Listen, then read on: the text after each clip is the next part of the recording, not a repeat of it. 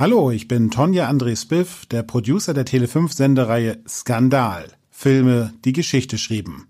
Ausgewählt und kommentiert werden alle Werke von Regisseur Oskar Röhler. In diesem Podcast spricht er in jeder Folge mit Autor und Filmjournalist Joachim Bessing jeweils über einen Skandalfilm, über seine Bedeutung, seine Entstehung, die Darsteller und natürlich darüber, was an diesem Film denn skandalös ist. Jetzt geht es los. Viel Spaß beim Zuhören. Wünscht Tele5.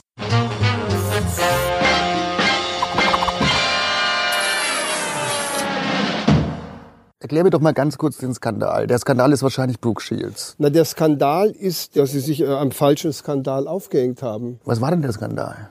Das ist dem Film ja oft vorgeworfen worden, dass, dass er kitschig ist und dass er irgendwie in Postkartenidyllen schwelgt, aber in, als heranwachsender, pubertierender die Blaue Lagune sehend, fand ich das natürlich in erster Linie einfach wahnsinnig schön. Und auch scharf natürlich, wegen Brooke Shields. Das eh, aber, aber das ist ja eh das Thema unseres Gesprächs, ja. die Schönheit von Brooke Shields. Ja. Man muss es ja mal so sehen, in meiner Jugend war einfach Brooke Shields auch in jedem Kinderzimmer. Es gab immer dieses Plakat, wo so ein Roboter, so ein Airbrush-Roboter aus so einer Cola-Dose getrunken hat, der so Brüste hatte, der Roboter, so ein, so ein Daft Punk-Helm auf. Im Hintergrund waren so Palmen. Daneben war dann so entweder Footloose oder Brooke Shields in die blaue Lagune als Poster. Oder Bilitis. Bilitis, nee, das war, war ich schon zu alt dazu. Bilitis war vor meiner Zeit. Aber es gab ja drei. Es gab Emanuel, es gab Bilitis ja. und dann gab es halt die Blaue Lagune, die eigentlich kein Skandalfilm war, weil du ja eigentlich gar keinen Sex richtig siehst. Hätte man so in der pietistischen Sphäre, hätten einem die Eltern nicht erlaubt, dass man Emanuel oder Bilitis aufhängt. Also ich komme ja vom Land, da war das also, das musste, und genau das ist natürlich die Qualität von Brooke Shields. Das ist so dieser good, clean American Fun. Ist wirklich clean. Die hat für mich ja so eine, was vollkommen asexuelles und so eine widernatürliche äh, Androgynität fast schon. Brooke Shields, androgyn. Ja, also für mich wäre und war und, und wird das nie eine Wix-Vorlage sein. Nein? Nee, die, die, die verkörpert für mich im, im Grunde genommen so eine unglaubliche Reinheit, so was Göttergleiches. Mhm. Du fühlst dich also eher ich, zum Niederen hingezogen. Naja, ich sag mal, mal so, es hat nichts, sie hat überhaupt nichts Animalisches, finde ich. Nee, sie, nein, sie, natürlich nicht. Ich sag ja good, clean American Fun. So wie Wonder Woman oder Daisy Duck. Naja, ich würde es gar nicht auf so ein Abziehbild reduzieren. Ich muss dem Film schon irgendwo echt die Treue halten. Weil, mhm. äh, ich, ich finde, dass der eine halbe Stunde oder eine Stunde oder wie lang diese ganze Pubertätsgeschichte geht, ist es schon unglaublich spannend, was zwischen denen mhm. da passiert. Mhm. Und egal wie blödsinnig der ganze Rahmen ist oder ob das wahrscheinlich nur deswegen am Ende äh, gemacht äh, wurde, habe ich doch das Gefühl, dass das unheimlich äh, toll funktioniert mit diesen beiden Teenagern, die die ganze Zeit sich belauern und belagern und beobachten und dass dadurch eine ganz schöne, äh, eine dolle Spannung entsteht. Aber können wir uns vorstellen, dass der Skandal eigentlich daraus entstanden ist, dass man wusste, Brooke Shields ist erst 14 Jahre alt, wird aber schwanger. Das war ja der ganze Skandal. Naja, der Film kam ja in der Zeit raus, ich weiß nicht, war glaube ich 80 oder so, wo, wo, wo Du warst 80 oder 1980? 1980. Ach so, okay. Ich, na, ich glaube, dass, dass, dass, dass damals immer noch irgendwelche Gesellschaftsentwürfe im höchsten Grad gefragt waren und dass hm. einfach so eine äh, äh und dass, dass so eine Geschichte auf Bravo-Niveau im, im Grunde genommen vollkommen verpönt war und dass man sich da was rausgepickt hat, was halt hm. absolut degutant ist, nämlich dass man eine, eine 15-Jährige für so eine, für, für, für, für, Nacktheit auf der Leinwand permanent missbraucht. Hm. Dabei ist sie ja nie nackt. Mhm. Sie hat ja immer irgend so ein kleines Fähnchen äh, zwischen mhm. ihren Schenkeln oder sie, sie, man sieht mal ihren Popo.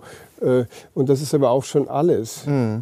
Äh, ich glaube eher, dass, dass man sich so über die Unbedarftheit, äh, sagen wir mal, der Geschichte und des Films und die, und die, und die, und die Lügenhaftigkeit des Happy Ends mhm. und so weiter, dass man sich darüber so geärgert hat, dass man irgendwas finden und das und, und der Tatsache und dass eben Millionen und Abermillionen, Abermillionen Leute äh, und Pederasten in den Film trotzdem reingerannt sind, mhm. die ja doch Brooke Shields sehen wollten. Mhm. Ich glaube, das ist das, diese Projektion ist der eigentliche Skandal dieses Zugucken und ein schlechtes Gewissen bekommen, weil man das ja irgendwie, äh, weil man da was ganz anderes reininterpretiert in diese wunderbare Geschichte dieser reinen, ungetrübten Liebe. Es gibt ja auch keine Gesellschaft dort, die sie irgendwie versauen könnte. Die, die Projektion des Zuschauers ist, ist das äh, Skandalöse daran.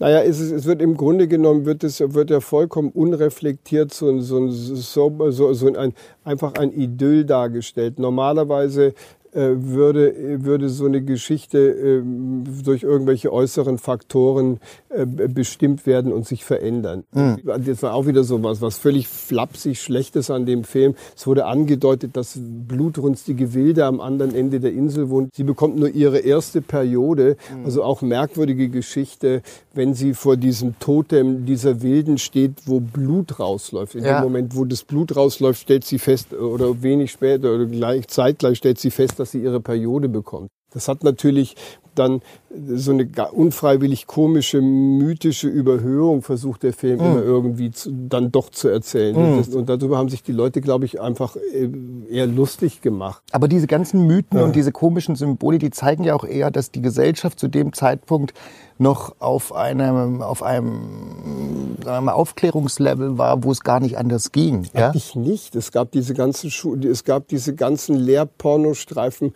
ja schon Jahre, Jahre früher. Der Skandal ist eher, dass so ein Film, so ein, so ein äh, äh Softporno, äh, so, ein, so ein halber, nicht mal wirklicher Softporno, einfach wirklich Jahre zu spät kam, dass das in so eine Zeit reinfiel, wo, wo, wo, wo äh, wenn das 80 war, äh, glaube ich, äh, eigentlich die, die Welt schon äh, vollkommen äh, so, so einem Ideal gar nicht mehr frönen konnte, weil sie mhm. schon so dekadent und verdorben war. Mhm. Und dann so eine merkwürdig unreflektierte Unschuld, ohne dass da irgendein Gesellschaftsentwurf da noch dazu erklärt wird, irgendwas wirklich mit denen passiert, sondern das einfach nur so dasteht, hier jetzt zeigen wir euch mal Junge und Mädchen äh, nackt äh, äh irgendwie eine Stunde lang, wie sie sich, äh, wie, wie sie sich äh, irgendwie ineinander erotisch äh, verlieben.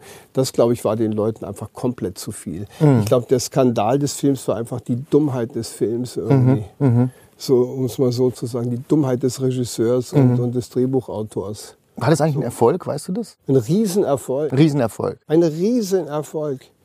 Wesentlich stärker als jetzt beispielsweise Pretty Baby von Louis Malle oder mhm, so. Da mhm. hat es ja die erste große Rolle gespielt.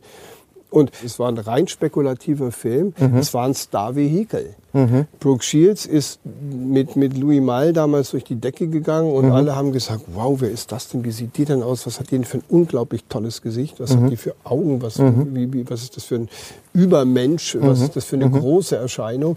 Und dann hat der sich die gegriffen und hat da so ein Pubertätsdrama daraus gemacht äh, und wollte Geld verdienen. Ich bin mir da hundertprozentig sicher. Trotzdem finde ich, äh, hat der Film äh, über eine weite Strecke äh, so eine Faszination, wo man gar nicht weiß, was das jetzt genau ist. Es ist wahrscheinlich wirklich nur das Gesicht von ja. Brooke Shields. Ja. Wie und die diese blonden Locken von ihm, die sind ja auch, die gibt's ja auch nicht mehr heute so. Aber dieser intensive Blick und ja. dieser starke Charakter der Figur, das ist ja eigentlich im Grunde genommen eine, eine ganz tolle Person, fand ich. Also, also, wenn, ich glaube, was auch noch eine Rolle spielt, ist, dass man damals nicht so leicht und so billig auf äh, abgelegene, äh, palmenbestandene Inseln reisen konnte. Ja, also man war einfach Thailand noch nicht so, äh, so im Vorgarten, die Dominikanische Republik noch nicht erschlossen. So dieses Erlebnis, jetzt mal so äh, kristallblaues Wasser zu haben, so hatten fast... Naja, die Bahamas. Aber hatten wenig Leute damals, glaube ich. Ja, das Im Vergleich zu heute. Diese Filme ne? funktionieren ja komischerweise immer. Ja, ja, ja. Dann würde ich aber sagen, weil, weil ich eben weil ich Brooke Shields auch völlig unironisch im Gegensatz zu dir äh, als rein und schön äh, wahrnehme, würde ich sagen, wegen Brooke Shields äh, so vielleicht ein, zwei Punkte nach oben, aber ansonsten auch so auf Platz zehn oder neun. Also richtig Skandal kann man nicht sagen und ein richtig guter Film ist es auch nicht. Ich würde ihn auch auf neun verorten. Aber es ist so ein Feel-Good-Movie irgendwie. Für Sonntag mal, wenn man sich so Lasagne macht und dann so das angucken. Meine Frau liebt sowas ja komischerweise ja. auch total. Das ist im Prinzip wie so eine sprechende Fototapete oder so ein, so ein ja, ist, es gibt ja auch so Leute, die so Lagerfeuer-DVDs einlegen abends. Ja, wie so ein Kaminfeuer. Ja, ja, ja. Oder so ein Aquarium. Also, was, wie kommt der Film bei dir weg? Ich habe mein Votum jetzt abgegeben. Bei mir ist es eine 10. Der ist für mich irgendwie aus diesem Zahlenuniversum so ein bisschen raus. Ich, ich, wow. der, der, der, ja, der gehört irgendwie gar nicht so richtig da rein. Ich würde ihn ja sonst ähm, also an die letzte Stelle setze ich ja nochmal noch mal einen anderen. Aha. Nochmal meinen Geheimjoker. Ja. Der kommt an die letzte Stelle. Also würdest du sagen, Kerner liefen? Oder, oder naja, eher so 8, 9 oder sowas. Ah, ja? 7, 8, 9. 7 hatten wir schon, 8, 9. Ja? Ja, Da gehe ich auch auf neun. Dann machen wir eine neun. machen wir die neun draus. Blaue Lagune, neun. Okay.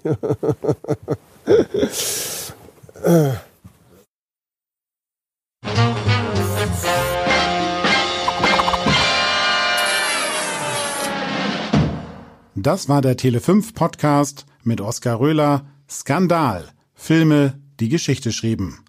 Tschüss, danke fürs Zuhören und bis zum nächsten Mal.